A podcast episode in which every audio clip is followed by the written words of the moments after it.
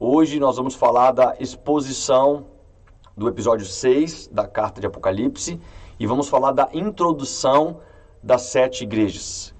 Nestes capítulos 2 e 3 que nós vamos abordar, nós vamos encontrar uma parte muito importante das, da, da Escritura, que são exatamente as sete cartas enviadas.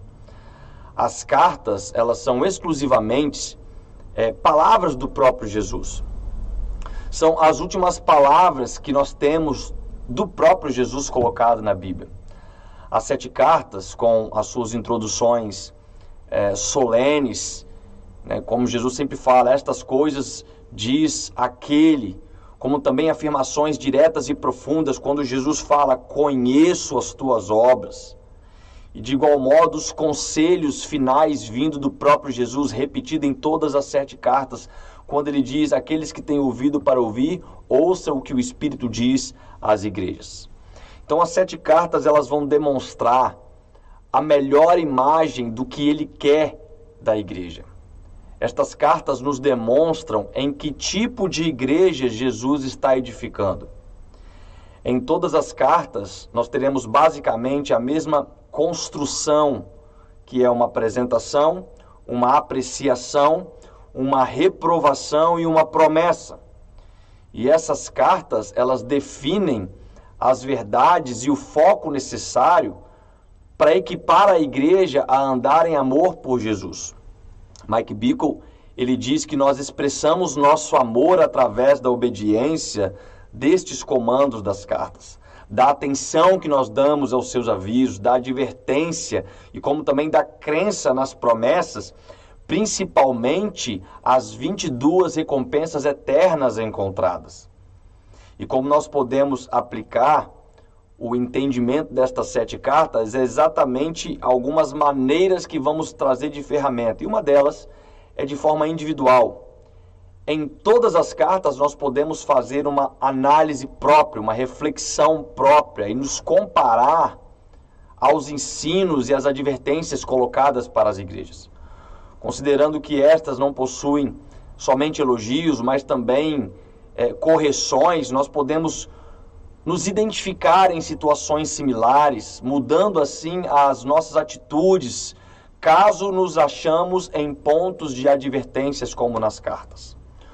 Uma outra ferramenta é coletiva, e acredito que esta é a forma, é a aplicação mais poderosa, quando a igreja local compreende junto estas verdades e se autoavalia, desenvolvendo ali um sentimento de encorajamento mútuo, de posicionamento. Temos também a forma histórica, é claro que as sete igrejas receberam é, um posicionamento histórico, eles foram escritos para igrejas da geração de João elas foram endereçadas e entregues fisicamente para estas igrejas. E também uma forma universal, porque elas não somente tiveram sua importância histórica no primeiro século, como também para todas as igrejas até os dias que a gente está presente e os próximos dias também. Da mesma forma que a gente utiliza, por exemplo, as cartas de Paulo, as, a carta de Tiago, Apocalipse tem sim a sua importância para nós nos dias de hoje. A carta de Paulo aos Romanos, por exemplo, ela foi enviada para a igreja de Roma, mas ela é fielmente aplicada não somente nas igrejas daquele tempo, como também nos dias de hoje, quanto nós aprendemos com a carta aos Romanos. Tá? Escatologicamente, as cartas foram escritas para preparar a igreja do fim dos tempos os eventos que estão escritos de Apocalipse, ali de, do capítulo 6 ao versículo 19, é exatamente aquilo que a igreja vai presenciar como igreja dos últimos dias. Então, estas cartas são avisos de preparação para estes dias. É uma carta, é uma carta do passado nos preparando para o futuro. E quais ferramentas que nós vamos utilizar para estudar as sete cartas nos próximos dias? Uma das ferramentas é avaliar o contexto histórico. Então, conhecer a situação em que cada igreja estava sendo desafiada. Isso é muito importante para o entendimento dessas cartas. a condição política, a condição geográfica, a condição econômica, a condição religiosa. E outros pontos também nos ajudam a entender o porquê Jesus escolheu estas igrejas estrategicamente. Mike Bickle, ele fala que Jesus escolheu estas igrejas sabendo que a igreja no fim dos tempos teria informações proféticas suficientes para se preparar para os dias da grande tribulação. Outra coisa, nós vamos separar as ações, porém avaliar como um todo. Mesmo a carta tendo sido escrito para sete igrejas, é muito importante entender que elas se completam em muitas, muitas coisas. Por exemplo, a multiforme revelação de Jesus. Somente nos capítulos 2 e 3, nós vamos ter ali 16 aspectos distintos da majestade de Jesus que são descritos. Então, não considerar estas ações que foram separadas como um todo é não compreender também a revelação de Jesus como um todo. Como nós já vimos em estudos anteriores, o tema primário de Apocalipse é a revelação de Jesus. E Jesus, ele não se revelou totalmente para uma igreja, mas ele se revelou parcialmente para todas as igrejas, demonstrando a necessidade de unidade. Nas cartas, Jesus também utilizou é, outras ações importantes com isso. Uma delas foi a afirmação pela fidelidade. Três igrejas das sete cartas receberam afirmações pela fidelidade antes de serem corrigidas. Jesus usou ferramenta da repreensão pela concessão também deixou claro o que eles não deveriam fazer. Então a correção de Jesus, ela não é uma rejeição. Jesus tinha alguns pontos que não agradavam a ele, e a palavra nos ensina que Deus corrige ao filho que ama. Dentro desses pontos, nós vamos ver de forma mais severa a passividade da igreja, imoralidade, idolatria, cobiça mesmo ali dentro da igrejas, das igrejas que antes foram elogiadas, Jesus não deixou de corrigir aquilo que não agrada a ele. Jesus também coloca a exortação para reagir. A correção ela não veio sem soluções. Jesus ele exigiu mudanças para as igrejas e todas elas geralmente são condicionadas com advertências. E também nós temos promessas para os vencedores. E nessas ferramentas nós vamos enxergar é, 22 promessas feitas somente nas sete cartas. A grande maioria das promessas são futuras, que estão relacionadas sim com o reino milenar, porém são promessas reais. E compreender essas promessas nos posiciona nos dias de hoje. E nos posiciona sem baixar a guarda, nos posiciona cumprindo nossa missão. Todas as promessas que nós veremos, elas são prometidas pelo próprio Jesus. Então, considerando que os planos de Deus são maiores do que os nossos, é claro que tudo aquilo que ele nos prometeu é, é perfeitamente bom para nós.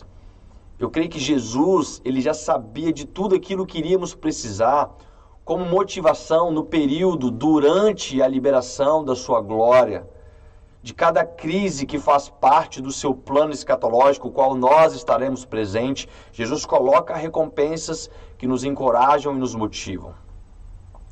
Essas cartas também foram enviadas para cristãos que já possuíam o dom gratuito da salvação, como nós. Jesus estava chamando a estes cristãos para viverem agora de uma forma que recebessem estas recompensas celestiais. É importante lembrar que salvação é gratuita, ela não depende de nós, ela não depende do nosso esforço, ela depende daquilo que Jesus fez por nós. Porém, se tratando das recompensas celestiais colocadas nestas cartas, estas serão dadas a nós conforme nossas obras, ou a nossa reação de gratidão a Jesus por causa da sua obra de salvação. Essas promessas de recompensas elas não são irrelevantes para nós. Elas são pontos importantes para o nosso destino eterno. Elas são necessárias e eu acredito que desde já nós temos que nos familiarizar com ela. Então vamos lembrar aqui algumas das promessas que foram colocadas para nós, a partir do capítulo 2, que vai mostrar para a gente no versículo 7, como comer da árvore da vida que está no paraíso de Deus, receber a coroa da vida, não sofrer a segunda morte, o dano da segunda morte, comer do maná escondido, receber uma pedra branca, receber um novo nome escrito na pedra, receber autoridade para as nações, receber a estrela da manhã, receber vestes brancas, receber um nome que não será riscado do livro da vida, ter seu nome confessado por Jesus diante do Pai e dos anjos ter os perseguidores prostrado aos seus pés, ter os perseguidores sabendo que somos amados de Jesus, ser a coluna do templo de Deus, receber a inscrição no nome de Deus, receber a inscrição na Nova Jerusalém, receber ouro puro, ouro refinado que enriquece, receber vestes brancas, receber olhos ungidos para ver melhor, cear com Jesus, assentar-se no trono de Jesus. Então veja que são muitas promessas colocadas para nós aqui nestas sete cartas. Então, o som destas promessas é como um encorajamento, é como um planejamento completo para o nosso futuro é como o itinerante de uma viagem dos sonhos, porém não é um sonho, é algo real. Nós, nós não precisaremos viajar para receber estas promessas. Estas promessas elas, elas virão até nós quando Jesus vier reinar no milênio. Então, para concluirmos, se no capítulo 1 Jesus ele demonstrou quem ele é na revelação para João, já no capítulo 2 e 3, que serão os nossos próximos episódios, nós veremos as sete cartas e ele demonstra a, a sua expectativa da igreja. É uma preparação que se completa em elogios, que nos confirma em Cristo, que nos traz repreensões, que nos corrigem através de Cristo. Cartas escritas no passado com aplicações mais que atuais e com promessas futuras. Então, estes serão os próximos passos, o entendimento que iremos adquirir nos próximos episódios, utilizando estas ferramentas. Uma compreensão particular, uma compreensão histórica, uma compreensão coletiva, uma compreensão universal, né? ferramentas que vão nos ajudar a entender sobre as promessas e nos aprofundar o máximo possível dentro de todo o conteúdo que vincula as sete igrejas que receberam então estas sete cartas. Então, esteja conosco no próximo episódio. Nós vamos começar falando da carta enviada para Éfeso. E vamos olhar ali já no capítulo 2, nos primeiros versículos, vamos olhar o que, que Jesus fala para esta igreja de Éfeso quais são as aplicações para os nossos dias de hoje e aprender bastante coisas de conteúdos históricos, geográficos, econômicos, assim como faremos para todas as demais igrejas. Então, que Deus abençoe a sua vida. Que bom que você esteve mais uma vez conosco e que a gente esteja também próximo, é, juntos no próximo episódio. Tá bom? Deus abençoe e até mais.